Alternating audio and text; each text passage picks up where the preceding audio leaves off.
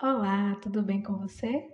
Provavelmente você já deve me conhecer, mas para quem está chegando agora, meu nome é Jane Kelly, sou estagiária do Campus Avançado da Chapada Diamantina e hoje nosso podcast tem como tema o tratamento da água. No podcast anterior, eu falei um pouco sobre a água e a sua importância para a manutenção da vida. Então, já sabemos que a água e seu tratamento de maneira adequada é muito importante para a manutenção da vida e realização das tarefas diárias. Hoje eu vou falar sobre o tratamento dessa água e os processos físicos e químicos que estão envolvidos. Mas antes de iniciar, eu quero fazer alguns questionamentos que serão respondidos ao longo do podcast. Você já se perguntou qual é o tratamento feito na água antes desta ser distribuída para as nossas casas? Você sabe como identificar se a água está adequada para o consumo? Mas e o que é a água potável? A água potável é aquela que recebe tratamento adequado para que possa ser consumida pelos seres humanos e animais. Esta deve estar livre de qualquer tipo de microorganismos e substâncias tóxicas que causam doenças e contaminação. Como também esta água é boa para o consumo, não causando nenhum risco à saúde. Os parâmetros de potabilidade da água são indicados pelas características físicas, químicas, biológicas e radioativas da água. Algumas características físicas da água são cor, odor, sabor e turbidez.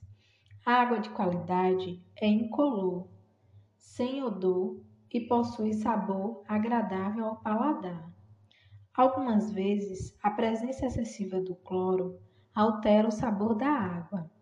Já a sua turbidez pode indicar a presença de partículas de areia, resto de folhas ou bactérias. As características químicas são pH, alcalinidade, acidez e a dureza da água. O pH, ou potencial hidrogeniônico, é a medida da concentração de íons hidrogênio presentes na água, que é sempre realizada nas estações de tratamento.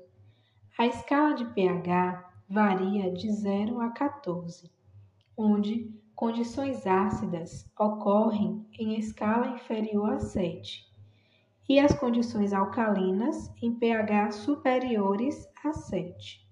Assim, é importante que a água possua um pH neutro, ou seja, igual a 7. O intervalo de pH para as águas de abastecimento público deve estar sempre na faixa entre 6 a 9,5. Uma outra característica química é a dureza, que indica o teor de sais de cálcio, magnésio, ferro, alumínio e outras substâncias. A água de dureza elevada reduz a formação da espuma. Assim, em nossas casas, temos que aumentar o consumo de sabões ao lavar roupa, por exemplo, e de shampoo para obter a quantidade de espuma desejada. Dentre as características biológicas, destacam-se os coliformes, que são indicadores de presença de microrganismos patogênicos na água. No tratamento da água, que é realizado nas ETAs, estações de tratamento de água, existe muita ciência envolvida, onde diversos processos são empregados para obtenção da água de qualidade e dentro dos padrões exigidos pelo Ministério da Saúde. O processo de tratamento vai desde a captação da água em rios, lagos ou poços e é fundamental para a saúde dos seres humanos, evitando vírus, bactérias e impurezas que podem levar doenças.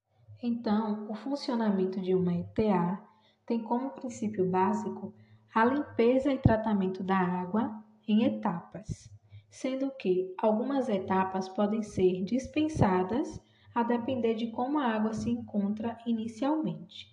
A etapa inicial é a captação, onde a água é retirada de rios e mananciais por meio de bombas, onde passa por um gradeamento para remover sólidos grosseiros como galhos, pedras, folhas, troncos, peixes e outras coisas. A segunda etapa é a adução e consiste em transportar a água do manancial até a ETA por meio de bombas. A etapa 3 consiste na coagulação, sendo a primeira etapa da estação de tratamento, cujo objetivo é adicionar um produto químico, como sulfato de alumínio, para unir as partículas pequenas de sujeira, formando sólidos maiores, que são os flóculos que vão afundar. A quarta etapa é a floculação, que é um complemento da etapa anterior. Então, a água é agitada para aumentar a dispersão do produto e assim a colisão vai formar partículas ainda maiores e mais pesadas, facilitando ainda mais que elas afundem. A quinta etapa é a decantação, que é um processo físico onde a água se torna bastante clara e quase livre de partículas. Essa etapa ocorre basicamente com a separação das partículas sólidas de impureza na água pela ação da gravidade. Para isto, é necessário que a água fique parada por um longo período no dispositivo, conhecido como decantador, que permite a retirada da água pela superfície, onde ela está mais limpa, e os sólidos sedimentam, sedimentam no fundo, onde são removidos como lodo. A etapa 6 é a filtração, pois, apesar de a água estar aparentemente limpa após o processo de decantação, ela ainda apresenta bastante impurezas e por isso é necessário filtrá-la. Dessa forma, a água passa por diversos meios filtrantes, como por camadas de areia grossa, areia fina, cascalho, pedregulho e carvão, que são capazes de reter os flóculos que passam sem decantar-se, como também outras impurezas. A sétima etapa é a cloração. Nessa etapa é feita a adição de cloro para que a água saia da estação de tratamento livre de bactérias e vírus, se tornando potável. Esse processo é importante pois algumas partículas são muito pequenas, as micropartículas, e não são retidas no processo de filtração. A água também recebe flúor para a proteção dos dentes e também passa por um controle do pH. Lembra que a água deve ter um pH neutro. E por fim, a água chega à sua casa pronta para o consumo. A reservação não é uma etapa de tratamento propriamente dita, porém, vale explicar que a água é armazenada em reservatório com duas finalidades: manter a regularidade do abastecimento e atender às demandas excessivas, como as que ocorrem em período de calor intenso. Assim, podemos conhecer um pouco sobre as etapas que a água é tratada para chegar às nossas casas e o quanto ela é importante.